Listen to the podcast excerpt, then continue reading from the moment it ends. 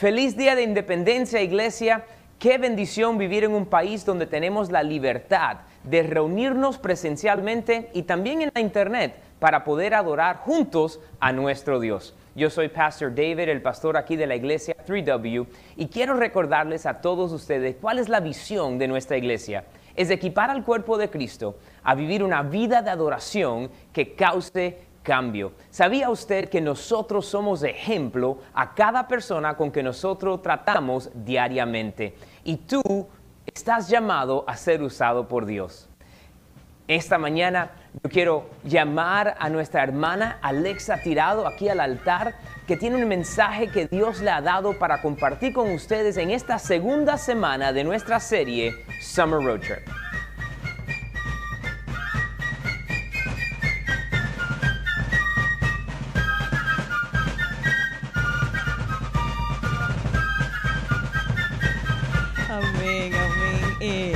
No hay problema. Podemos hacer las cosas diferentes. El pastor estaba en la parte de atrás. No hay problema. Un día lo vemos al frente, un día lo vemos atrás. No hay problema. No hay problema con eso. Como quiera estuvo aquí con nosotros en esta mañana. Aleluya, gracias Señor. Bueno, para mí es un privilegio estar aquí en esta mañana para compartir la palabra del Señor con ustedes. Eh, como ustedes bien saben, la semana pasada comenzó la serie. ¿Cómo es que tú lo dices en español? Tú lo dices tan lindo. Viaje, ¿cómo es? Viaje por carretera, ¿verdad? Todos lo conocemos como road trip, ¿verdad? Viaje por carretera. Y la semana pasada la parada fue la presencia de Dios, ¿verdad? No podemos ir a ninguna parte si primero no paramos en la presencia del Señor. Pero la parada de la cual yo voy a estar hablando en esta mañana quizás no suene tan bonita como la que Pastor José trajo la semana pasada. Porque cuando nosotros nos vamos en viaje de carretera, ¿verdad? A veces tenemos nuestros planes bien hechos, sabemos las paradas que vamos a hacer y todas las paradas son muy bonitas en nuestra mente, pensamos que todo va a salir muy lindo. Pero de momento pueden pasar una de dos cosas. O pasa un imprevisto y tenemos que hacer una parada forzosa que realmente no estaba en planes, o también puede pasar que paramos en este lugar que sí teníamos planificado, pensando que iba a ser una cosa espectacular, y cuando vamos decimos, qué pérdida de tiempo, qué pérdida de dinero, qué pérdida de gasolina. Esto no es nada lo que yo me había puesto en la mente, ¿verdad? Así que en la vida hay paradas que no estamos buscando o que a lo mejor buscamos y no salen como esperábamos. Y hoy yo voy a estar hablando de una parada que es inevitable en nuestras vidas, que es la desesperanza o la desesperación, ¿verdad? Y quiero empezar leyendo un versículo que se encuentra en Romanos 15, versículo 13. Yo estoy leyendo la versión nueva traducción viviente que dice, le pido a Dios, fuente de esperanza, que los llene completamente de alegría y paz, porque confían en Él. Entonces rebosarán de una esperanza segura mediante el poder del Espíritu Santo. Así que hoy vamos a hablar, vamos a contrastar lo que es la desesperanza con lo que es la esperanza. Y la esperanza en Dios, ¿verdad? Porque aquí en el versículo vimos que la esperanza tiene que ser en quién? En Dios. Pero primero quiero definir lo que es la desesperanza o la desesperación, que son sinónimos, ¿verdad? La desesperanza es un desaliento, obviamente es falta de esperanza, es pesimismo, es falta de ilusión, desesperación. Cuando estamos desesperanzados, cuando perdemos la esperanza, estamos sin espíritu. Estamos descorazonados. No vemos ilusión en nada. Estamos sin ánimo. La desesperación o la desesperanza están relacionadas con la frustración. Cuando las cosas no salen como estamos esperando, cuando las cosas no salen en el momento que esperamos o de la manera que lo habíamos visualizado, nos frustramos y perdemos la esperanza. La vida, hemos escuchado la grandiosa frase, la vida está llena de altas y bajas, ¿verdad? El pastor estuvo predicando de los baches de la vida, ¿verdad? Como decía nuestro hermano Ralph, ¿verdad? Vienen altas y vienen bajas. Pero lo importante es cómo reaccionamos cuando vienen esas bajas, ¿verdad? Nos quedamos ahí o nos levantamos, nos limpiamos y seguimos, ¿verdad? ¿Cómo reaccionamos en esas bajas? La fe y la esperanza no son lo mismo, pero están muy, muy relacionados. Todos hemos escuchado el versículo de Hebreos 11.1, ¿verdad? Que dice que la fe es saber que algo va a pasar, ¿verdad? Cuando tenemos fe decimos, yo sé que Dios lo puede hacer. Yo sé que Dios me puede sanar. Yo sé que Dios me puede proveer. Yo sé que Dios puede salvar a esa persona que no quiere servirle al Señor. Yo lo sé, está aquí. Pero la esperanza es cuando yo tengo esa expectativa, ese saborcito en la boca, ¿verdad? Cuando estamos expectando algo, ¿verdad que sí? Cuando una mujer está embarazada, ¿verdad? Ella cree por fe que va a tener su bebé, ¿verdad? Yo no he escuchado a ninguna mujer decir, ay, tengo un bebé en la barriga, pero no sé si lo voy a parir algún día. ¿Verdad que no? Ella sabe que va a tener a su bebé. Pero la expectativa, esa esperanza, de que su bebé algún día va a nacer, la lleva a disfrutarse el proceso, prepara el cuarto, compra la cuna, compra las sábanas, compra los cuadritos para la pared, ¿verdad? Porque cuando tenemos esperanza de algo, lo podemos casi probar, lo podemos casi ver, aunque no haya llegado y no lo disfrutamos, ¿verdad? Cuando tú tienes tu primera cita, ¿cuántos están casados aquí o en una pareja? Ah. ¿Recuerdas tu primera cita? Por favor, dime que sí. Le voy a hablar a las mujeres ahora, ¿verdad? Tú tienes esa primera cita. Tú te quedas en una silla sentada. Bueno, fulanito viene hoy por mí para llevarme al cine. No, ¿verdad? ¿Qué tú haces? Tú vas al salón de belleza, te pones el pelo lindo, te pintas las uñas, te haces los pies, porque tú quieres estar lista para cuando esa persona venga a buscarte, ¿verdad? Eso es esperanza. Nosotros como iglesia tenemos la esperanza de que Cristo viene por su iglesia algún día. Y como tal, tenemos que estar qué? En preparación. Tenemos que prepararnos, tenemos que asegurarnos que estemos listos, que estemos listas cuando ese novio venga por su iglesia, estemos listos, ¿verdad? Eso es esperanza. La fe es creerlo, la esperanza es tener esa expectativa y prepararnos y disfrutarnos ese proceso. Hay algunas razones por las cuales llega la desesperanza a nuestras vidas. Y la primera de ellas puede ser una enfermedad, ¿verdad? Y no estoy hablando de un catarrito de un día, estamos hablando de enfermedades que pasa el tiempo, vamos a médicos, como la mujer de flujo de sangre que lo había invertido todo y no había visto nada, ¿verdad? Podemos perder la esperanza. La pérdida de un ser querido puede traer desesperanza a nuestras vidas. No vemos más allá, no podemos disfrutarnos la vida más allá, vemos solamente hasta aquí. La pérdida de bienes materiales o la deuda. Llegaste un día a tu trabajo y te dieron una carta. No hay más trabajo. Perdiste la casa, perdiste el carro. Esas son cosas que pueden traer desesperanza a nuestra vida. La inseguridad o el sentirse incapaz de realizar algo. Cuando a ti te dicen que tú vas a hacer algo que tú no te sientes capaz de hacer, no me digas que tú dices, ay, qué chévere, ya, yo quiero empezar mañana. Tú empiezas, pero es que no puedo, pero es que yo no sé. Te empiezas a enfocar en todo lo que no puedes hacer, en todo lo que no sabes hacer. Entonces no te estás disfrutando lo que va a pasar. Algún fracaso o sueño no realizado. Tú tenías este plan, te habías puesto tus metas, te habías puesto tus, tus deadlines, tus, tus fechas, para tal fecha quiero hacer esto y pasó la fecha y no lo hiciste, eso puede traer desesperanza. Promesas de Dios que no hemos visto cumplidas. Hace 20 años Dios me dio una promesa, pero no la he visto todavía. Eso puede traer desesperanza. Situaciones que parecen no tener una salida.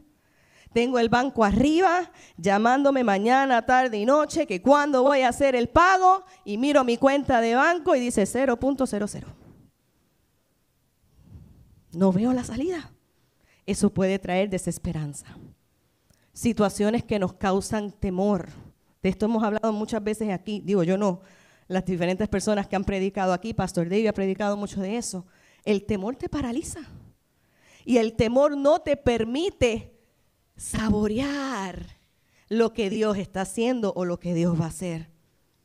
Y la última, las traiciones. Y de esta vamos a hablar un poquito más más adelante. Cuando la gente que esperábamos que nos iban a ayudar, que iban a estar ahí para, para nosotros, que nos habían dicho, cuenta conmigo. Yo no voy a entrar ahí porque ya veo que mucha gente se está riendo, así que no quiero tocar heridas viejas. Ahora vamos a ver algunas personas que experimentaron la desesperanza en la palabra. Y luego las vamos a conectar con una sexta persona que es en la que me quiero enfocar también en el día de hoy. Una persona que experimentó desesperanza en la palabra fue Elías. ¿Quién fue Elías? Dígame. ¿Un qué? Profeta. Y no cualquier profeta, tremendo profeta. Ungido por Dios, usado por Dios de maneras poderosísimas. Él solito confrontó a 450 profetas de Baal. los retó. Le dijo, mi Dios va a hacer que caiga fuego del cielo. Oye, Fuerte, ¿no? Pero Dios lo hizo. Consumió el altar, consumió todo, los demás quedaron en ridículo. Pero ¿sabes que esa no es la parte que más a mí me impresiona? ¿Tú sabes qué es la parte que a mí me impresiona? Que él solito los mató a todos y les cortó la cabeza. Y no me digan que los 450 profetas hicieron, aquí estamos, Elías, córtanos la cabeza. Yo me lo imagino a él corriendo detrás de ellos, ¡Bum, bum, bum! bien película, ¿no? Él solo los mató a todos. Pero este mismo profeta recibió una noticia. Llegó un mensajero y le dijo, ¿sabes qué? Jezabel no está nada contentita con lo que tú acabas de hacer y juró que tú vas a estar como los profetas. ¿Y qué hizo Elías? Dígamelo, usted sabe la historia se metió en una cueva. Se escondió en una cueva. Imagínate, después de haber matado a todos esos profetas, haber visto fuego caer del cielo, una mujer le dice, te voy a matar, y se encuevó. ¿Cuántas veces ha pasado eso en nuestra vida? Que sabiendo que estamos haciendo lo que tenemos que hacer, sabiendo que estamos haciendo las cosas bien hechas, nos llega esa noticia. Te voy a matar, te voy a destruir. Y se nos olvidó la victoria que acabamos de tener y nos encuevamos. Y el propósito de eso, de esa noticia, es para que no camines hacia ese destino que Dios tiene para ti. La segunda persona que pasó muchos momentos de desesperanza fue David, el rey David. Me encanta la historia de David. Pero me quiero enfocar en una específica, que fue cuando su hijo Absalón murió. Para los que no conocen la historia, Absalón era hijo de David, pero fue el hijo rebelde de David. Se rebeló contra su propio padre, quería matar a su propio padre. Bueno, un desastre. Pero obviamente como padre él seguía amando a su hijo. Pero el hijo muere. Y la palabra de Dios dice que David se echó a llorar día y noche, día y noche. Y lo único que gritaba era a gran voz, dice que todo el mundo lo oía en el palacio, mi hijo Absalón, mi hijo Absalón, era lo que hacía día y noche, día y noche. Pero dice la palabra que tuvo que venir un hombre llamado Joab del ejército y le dijo, lo voy a parafrasear a los puertorriqueños, mira rey David, yo entiendo que tú estás triste yo entiendo que tu hijo murió. Y yo entiendo que eso es un dolor muy grande. Pero tú eres el rey. Y si tú no te levantas ahora mismo, te lavas la cara, te pones tu ropa real y sales a recibir a esos soldados que estuvieron dispuestos a dar la vida por ti, te garantizo que te vas a quedar sin reino. La gente se va a ir. ¿Y saben qué hizo David? Le hizo caso a Joab The show must go on. El show tiene que continuar. Él se paró, se lavó la cara, se vistió y los recibió. Porque hay momentos donde tenemos que recordar en qué posición estamos. No estoy diciendo que no tengamos momentos de tristeza, pero no nos podemos sumergir en ellas y quedarnos ahí. Juan el Bautista, de él como que no se habla mucho a veces, ¿verdad? Pero Juan el Bautista tuvo un momento de desesperanza. ¿Ustedes lo sabían? Sí. Dice la Biblia que cuando él estaba en la cárcel, él le mandó un mensaje a los discípulos y le preguntó, le dijo, Jesús, ¿en realidad eres tú el Cristo o tenemos que esperar a otro? Déjame ponerte en contexto. Estamos hablando del hombre que bautizó a Jesús. Estamos hablando del hombre que vio bajar al Espíritu Santo como paloma sobre Jesús. Estamos hablando del hombre que escuchó la gran voz que dijo, este es mi Hijo amado en quien tengo complacencia.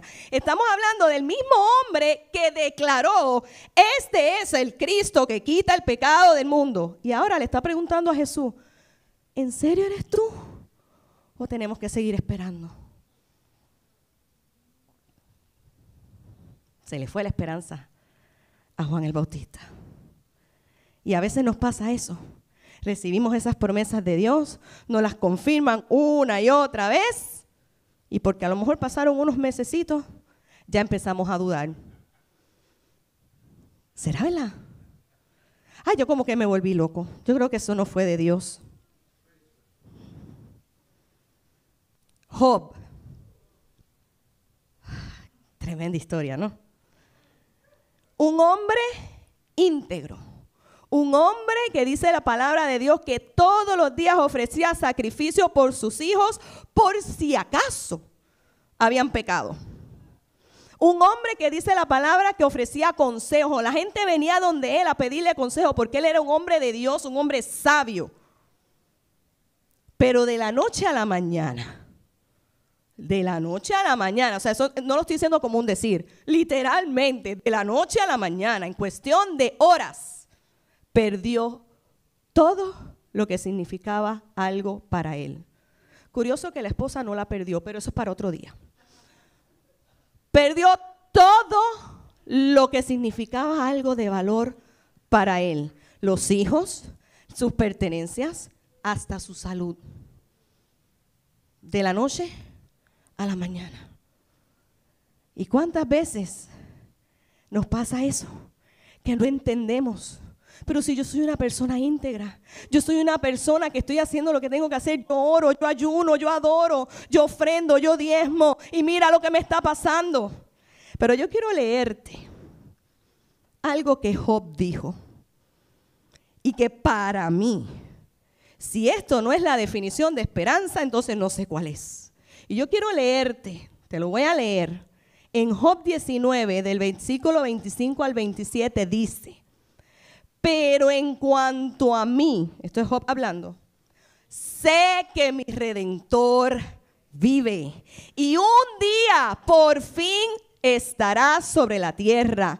Y después que mi cuerpo se haya descompuesto, todavía mi cuerpo veré a Dios yo mismo lo veré, lo veré con mis propios ojos. Este pensamiento me llena de asombro, expectativa, esperanza. Yo lo voy a ver y me lo voy a disfrutar. Estoy asombrado con lo que Dios va a hacer aunque no lo haya visto todavía. Porque nuestra esperanza tiene que estar en Dios. Los discípulos, imagínate, tres años y medio viendo milagros, maravillas, prodigios, muertos resucitar. Y de la noche a la mañana también, pum, pum, Jesús no está. ¿Cómo es posible que ya el maestro no está con nosotros? Lo crucificaron, murió, está enterrado. Pero ¿qué les había dicho Jesús una y otra vez? No teman, yo estoy con ustedes. Y dice la palabra que cada uno volvió a sus labores cotidianas. El Pedro se fue a pescar otra vez, el otro se fue a hacer no sé qué. Para mí, eso es desesperanza. Ya no hay más nada que hacer aquí, me voy a hacer lo que hacía antes. ¿Y cuántas veces nos ha pasado eso? Que nos vemos como que, ¿y ahora qué? Pues déjame volver a lo que hacía antes. Hmm. Porque no puedes ver, saborear lo que Dios está haciendo. Entonces quiero hablarte de cinco cosas que debes recordar para tener tu esperanza. Y, y Damaris, directa o indirectamente, las mencionó todas. Yo decía, qué bueno. Número uno. Bueno, antes de eso, voy a hablar de una persona que, aunque yo creo que casi todos hemos escuchado sobre él, eh, que es José, ¿verdad? Quiero darte un pequeño trasfondo antes de entrar en su historia, ¿verdad? José era, no José el de María, el otro José. Eran doce hermanos, todos varones. Y él era el número once. Pero ¿qué pasaba con José? José era el favorito de papá. ¿Por qué? Vamos a ponerlo en contexto. Jacob estaba enamorado de Raquel, trabaja siete años por Raquel para casarse con ella, llega el día de la boda, el papá le hace un truco y le entrega a, Lea, que era la mayor. Esta no es Raquel. Tenía que estar bien oscuro en esos tiempos, pero bueno, porque él se da cuenta el otro día. Esta no es Raquel. Me diste la que no era. Y el papá le dice, ay, es que te tengo que dar la mayor por costumbre, ta, ta, ta, trabaja siete años más y entonces te doy a Raquel. Pero como él la amaba, él trabajó los siete años. Él no tuvo que esperar los siete años por ella. Corrección, porque mucha gente dice, y él tuvo que esperar siete años por No, no, no. Dice que a la semana él se la entregó, pero con el compromiso de trabajar siete años por ella. Jacob tiene ahora dos esposas. De la primera, Lea, la mayor, ella le da 10 hijos, los primeros 10 hijos. Y dice la palabra que Raquel no podía tener hijos. So, imagínate, primer hijo de Lea, segundo de Lea, tercero de Lea, décimo de Lea. Y por fin, Raquel le dice, estoy embarazada. Imagínate el brinco que dio Jacob. So, José era el primerito de Raquel, de la que él amaba. So José era el preferido. Dice la palabra que le dio una túnica de colores y los hermanos estaban... No solo eso, Jacob no era muy sabio, pero bueno, de eso hablamos otro día. Le da la túnica de colores y encima de eso lo manda al campo a velar a los hermanos y traerle reporte. Si tus hermanos no están haciendo lo que tienen que hacer, tú vienes y me lo dices. Entonces, Encima de eso, llega un día José y dice, tuve unos sueños. Y aunque él nunca dijo, el sueño significa que ustedes se van a postrar delante de mí, porque la Biblia no registra en ningún momento que él dijo eso, sus hermanos asumieron y dijeron, ay, mira este, se cree que ahora nosotros nos vamos a postrar delante de él. Y dice la palabra que lo odiaron aún más. Entonces, teniendo esto en contexto, ahora vamos a hablar de cinco cosas que tenemos que recordar cuando estamos, o para no perder la esperanza. Número uno, recuerda que el enemigo tiene un plan para destruir tu esperanza. Ay, hermana Alexa, yo pensé que tú me ibas a decir cinco cosas bien bonitas y que yo iba a salir de aquí brincando. ¡Uh! No, sí y no. En mi país dicen, no sé si aquí lo dicen, en guerra avisada no muere gente. Si sabemos que el enemigo tiene un plan contra mi vida, ¿qué yo hago? Me preparo.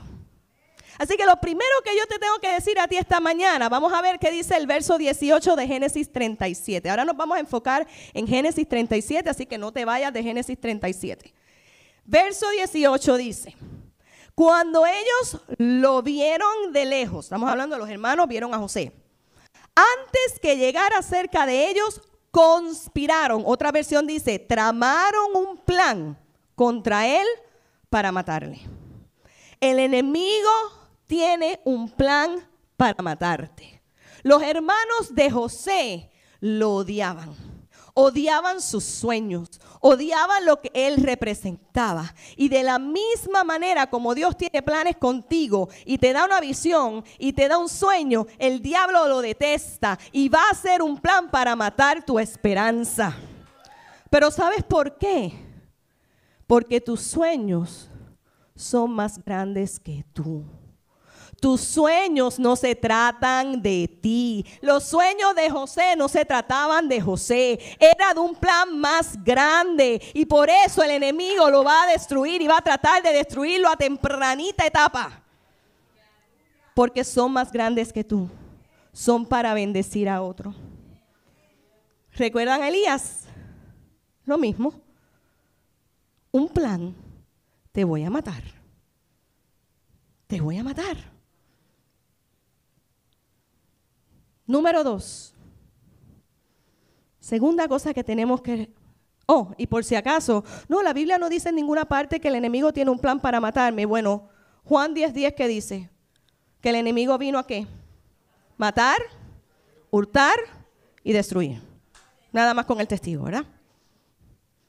Segunda cosa que tienes que recordar, y fue de lo primerito que cantaron esta mañana. Recuerda quién eres.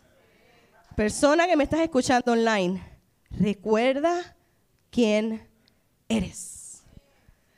Veamos lo que dice el verso 23 de Génesis 37.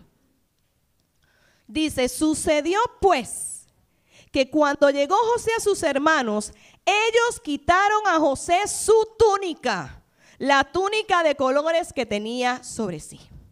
¿Qué representaba la túnica? Posición. El hijo preferido de papá. Fue lo primerito que hicieron los hermanos. ¿Por qué no lo tiraron al hoyo y ya? No, ellos se tomaron el tiempo de quitarle la túnica. Ellos se tomaron el tiempo de decirle, ahora no eres nadie. Y es lo mismo que el enemigo quiere hacer con tu vida. ¿Sabes por qué? De la misma manera que estos hermanos odiaban a José, el enemigo odia a quien tú eres. Y el enemigo odia lo que tú representas. ¿Por qué? Porque él una vez estuvo allá arriba y perdió su oportunidad. Pero tú y yo, no importa cuántas veces fallemos, Dios nos perdona y tenemos la oportunidad de estar con Él allá arriba en el cielo. Y por eso él odia a quien tú eres. Pero mientras tú recuerdes quién tú eres, como David, que olvidó que era el rey, pero Joab le dijo, oye, recuerda quién eres. Tú tienes que recordar quién eres. Cuando tú recuerdas quién eres, no te ahogas en la autocompasión. Ay, es que tú no sabes lo difícil que ha sido mi vida. Es que tú no entiendes todo lo que yo he vivido. Es que no se trata de lo que has vivido, no se trata de lo difícil, se trata de que tú eres un hijo y una hija de Dios. Y cuando tú pasas a ser hijo o hija de Dios, el pasado queda atrás y todo es hecho nuevo.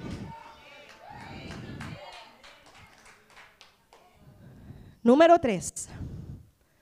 Recuerda que no estás solo. Verso 24. Y le tomaron y le echaron en una cisterna, pero la cisterna estaba vacía y no había en ella agua. Vamos a analizar un poco qué representa una cisterna. En buen español es un hoyo, un pozo en la tierra, vacío, y lo tiran ahí. Bueno, lo primero, primero, primero es desesperanza. Nadie sabe que yo estoy aquí. ¿Quién me va a sacar? Si nadie sabe que me echaron aquí. Porque no había más nadie, los hermanitos nada más. Muerte. ¿Y si llueve y esto se llena de agua? Me ahogué. Aquí no hay comida. Me voy a morir de hambre. Soledad. estoy solito aquí. ¿Quién me va a sacar? Sin embargo, Dios estaba con José. Cuando tú te sientas que estás en ese pozo, como dice el Salmo 40, del pozo de la desesperación, Dios sigue estando ahí. Y Dios sigue teniendo un plan. Los discípulos pensaron que todo se había acabado. Ya no hay más nada. Ya estamos solos, Jesús nos abandonó, se fue, esto se acabó. Pero Él regresó y les dijo, ¿qué pasó? ¿Qué pasó? Yo no les dije que iba a estar con ustedes. Pues por si acaso se les olvidó, se lo vuelvo a decir. Voy a estar con ustedes hasta el fin del mundo. Me veas o no me veas. Porque no se trata de que me veas. Se trata de que sepas que yo estoy ahí. Número cuatro. Recuerda que Dios siempre te dará una salida. Pero escucha esto.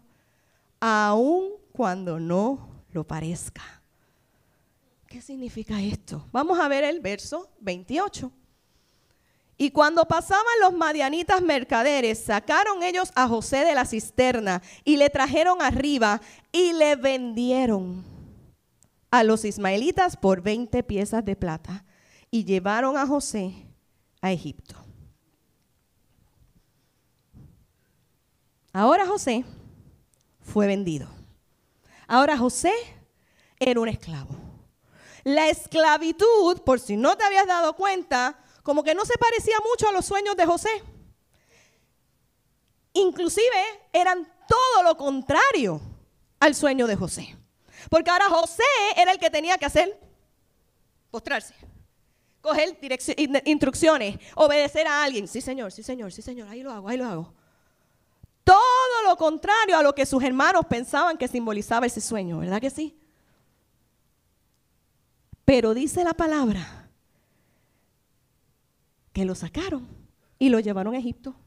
Número uno, no murió en el hoyo. Dios lo sacó. Y número dos, llegó a Egipto. ¿Dónde se iba a cumplir el sueño? En Egipto.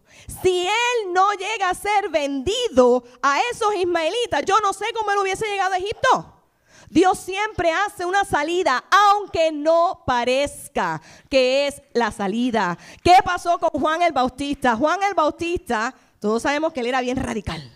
El te decía, tú estás en pecado, arrepiéntete. Jesús era un poquito diferente, ¿verdad? Jesús era radical, pero de otra manera. Hay una serie que a mí me gusta mucho que se llama The Chosen. Y en uno de los episodios, Juan el Bautista y Jesús tienen una conversación. Y Juan el Bautista le dice, oye, ¿qué estás esperando? Y Jesús lo mira con su cara tierna y le dice, ¿qué estoy esperando para qué? Bueno, la revolución. ¿Qué vas a hacer? Y él le trata de explicar unas cosas y Juan vuelve, pero es que, oye, tú y yo juntos vamos a hacer una bomba. Y él lo mira y le dice, mi manera es diferente. Y en su tiempo lo vas a entender. Para Juan el Bautista, esa no era la salida. Un hombre pacífico que iba sanando enfermos. ¿De verdad tú eres el Cristo? Porque como que no veo acción, no veo que está pasando nada. ¿De verdad tú eres el Cristo? Las cosas no siempre se ven como estamos esperando. Pero a veces las cosas que parecen estar peor, realmente hay una bendición detrás de eso. Cuando ocurren inundaciones grandes, eso trae mucha destrucción. Pero ¿qué pasa con el suelo después? Vamos, los que saben de ciencia. El suelo se vuelve más fértil que nunca. ¿Qué pasa cuando hay un fuego? Estos wildfires, ¿verdad? destrucción. Pero ¿qué pasa después? El suelo se vuelve más fértil que nunca. So, aquello que parece una destrucción en un principio, Dios lo está usando para volverte más fuerte y más fértil que nunca. ¿Qué dice Romanos 8:28? A los que aman a Dios, no a todo el mundo, a los que aman a Dios, todas las cosas ayudan a bien. Y a mí me gusta mucho la versión en inglés porque dice, God causes, Dios provoca que las cosas ayuden a bien a los que le aman. Porque no se trata de que el universo va a hacer que las cosas me, me salgan bien. No, no, no. Dice Dios causa. Es por Dios. Número 5. Recuerda a quién le perteneces. Y también lo cantaron hoy. Recuerda a quién le perteneces. José ahora le pertenecía a los ismaelitas. Y luego le perteneció a los egipcios. Pero tú sabes que a mí me encanta de José, que José nunca olvidó a quién le pertenecía. Dice la palabra que José, o mejor, lo voy a decir de otra manera, en ningún lado vas a encontrar en la Biblia que José cambió su mentalidad a mentalidad de esclavo. Lo voy a decir de nuevo, parece que no me escuchaste. La Biblia en ningún lado dice que José cambió su mentalidad a mentalidad de esclavo. Él no empezó, pues ¿sabes qué? Ahora soy un esclavito aquí y voy a hacer lo justo y necesario. No, no, no. La Biblia dice que donde quiera que José iba, sobresalía. Lo pusieron a cargo de los esclavos. Lo pusieron a cargo en casa de Potifar. Y terminó siendo el, el segundo en mando en Egipto. Él nunca olvidó a quién le pertenecía. Ay, pero ¿qué pasa con nosotros?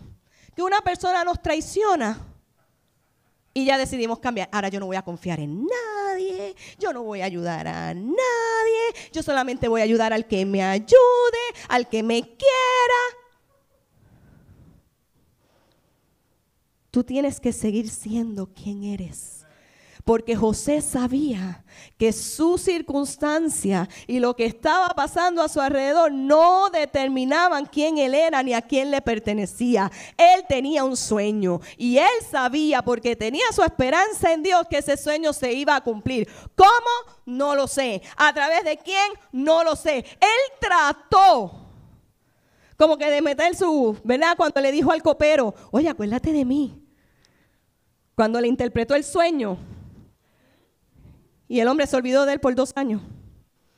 Porque a veces queremos hacerlo en lo humano y el copero se olvidó de él, se acordó de él dos años después. Entonces, cuando tú sabes que tú le perteneces a Dios, tú no tratas de resolverlo tú. Tu padre lo va a resolver por ti.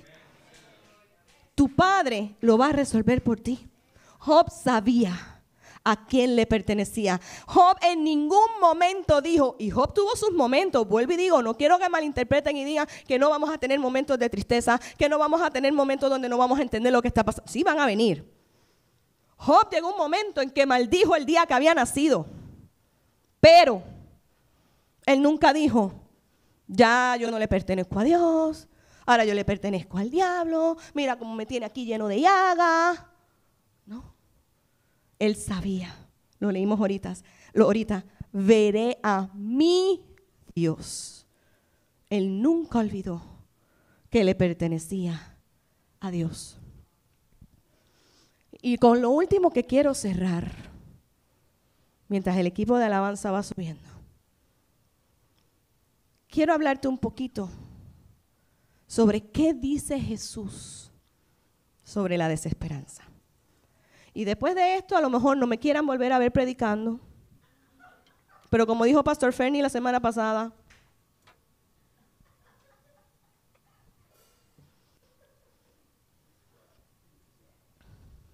¿sabes lo que yo veo en la Biblia una y otra y otra y otra vez? Que Jesús no da lugar a la desesperanza. Otra vez, déjame corregir, no es que Jesús no entiende que tú tienes un día de tristeza, Él te va a confortar cuando estés triste, sí. Pero Él no da lugar a que te quedes ahí. La semana pasada, si no lo vieron, por favor, si entienden inglés, véanlo. La semana pasada, Pastor Fernie predicó algo Y yo dije, ay, gracias Señor por confirmar tu palabra, porque lo tengo aquí. En Mateo 14, 27, dice la palabra que los discípulos estaban en el barco y había una tormenta. Y en medio de la tormenta, Jesús viene caminando sobre el agua. Y dice la palabra que los discípulos empezaron, un fantasma, un fantasma. Se turbaron. Dijeron, aquí vamos a morir. Si no morimos por la ola, morimos por el fantasma que nos va a matar. No sé. Pero esto se acabó. Pero ¿qué dice la palabra? Enseguida, inmediatamente, Jesús les habló y les dijo, tened ánimo, yo soy, no temáis. Enseguida. Y si tú miras la palabra y tú lees los evangelios, tú vas a ver que muchas veces dice inmediatamente, enseguida. Si tú estás esperando que Dios te diga, ay mi amor, yo te entiendo. Tírate a llorar por un año entero. Cómprate cuatro cajas de tissue para todos los mocos que vas a botar. Y cuando tú decidas estar listo, entonces tú me llamas. Yo no veo eso en la Biblia. Cuando Elías se encuevó, lo querían matar.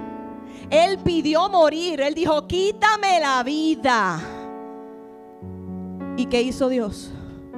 Le mandó un ángel y le dijo, levántate y come, que largo camino te resta. Él no le dijo, quédate ahí llorando tu muerte.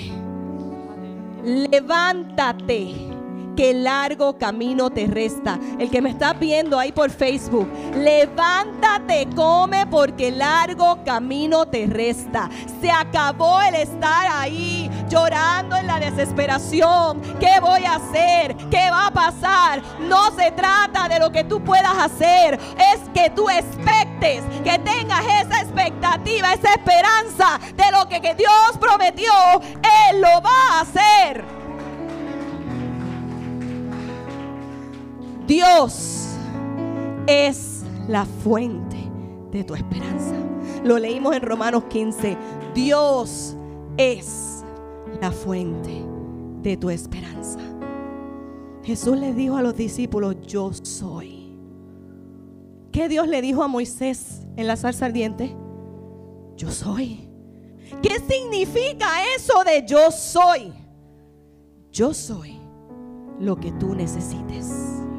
Si lo que necesitas es sanidad, yo soy el Jehová Rafa, tu sanador. Si lo que necesitas es provisión, yo soy el Jehová Jiré, tu provisión. Si lo que necesitas es paz, yo soy Jehová Shalom, tu paz. Si lo que necesitas es justicia, yo soy el Jehová Sitkenu, tu justicia. Yo soy lo que tú necesitas. Yo soy la fuente de todo lo que tú necesitas.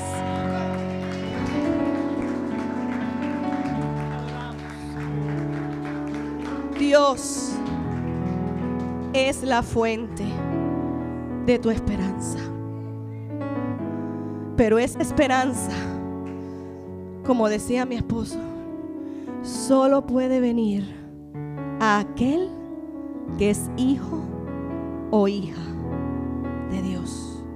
Estos cinco puntos, recuerda que el enemigo tiene un plan para tu vida. Recuerda quién eres. Recuerda que no estás solo. Recuerda que Dios hará la salida. Y recuerda. Se me fue. Son para el hijo o la hija de Dios. Entonces lo primero que tú deberías analizar en tu corazón. ¿Realmente yo soy un hijo? ¿Una hija de Dios? O solamente soy criatura? Porque por si no lo sabías, la palabra dice que todos fuimos creados por Dios, pero solo es hijo el que lo acepta como Salvador. Si tú me estás viendo online y tú dices, yo no recuerdo haber nunca confesado a Jesús como mi Salvador, pero yo quiero ser hijo. Yo quiero ser hija. Yo quiero tener esa fuente de esperanza en mi vida. Es momento de entregarle tu vida a Jesús. Y si es así, mientras la iglesia se pone en pie, yo quiero que tú repitas esta oración conmigo. Y le digas, Señor, soy pecador y por mi cuenta no puedo llegar a ti. Pero yo confieso que Jesús es tu Hijo, quien vino a la tierra, vivió una vida perfecta, murió en la cruz y resucitó para pagar el precio por mi pecado. Y hoy le pido a Jesús que venga a vivir en mi corazón, que escriba mi nombre en el libro de la vida.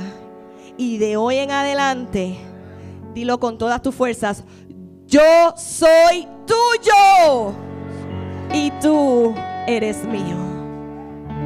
En el nombre de Jesús. Amén y amén.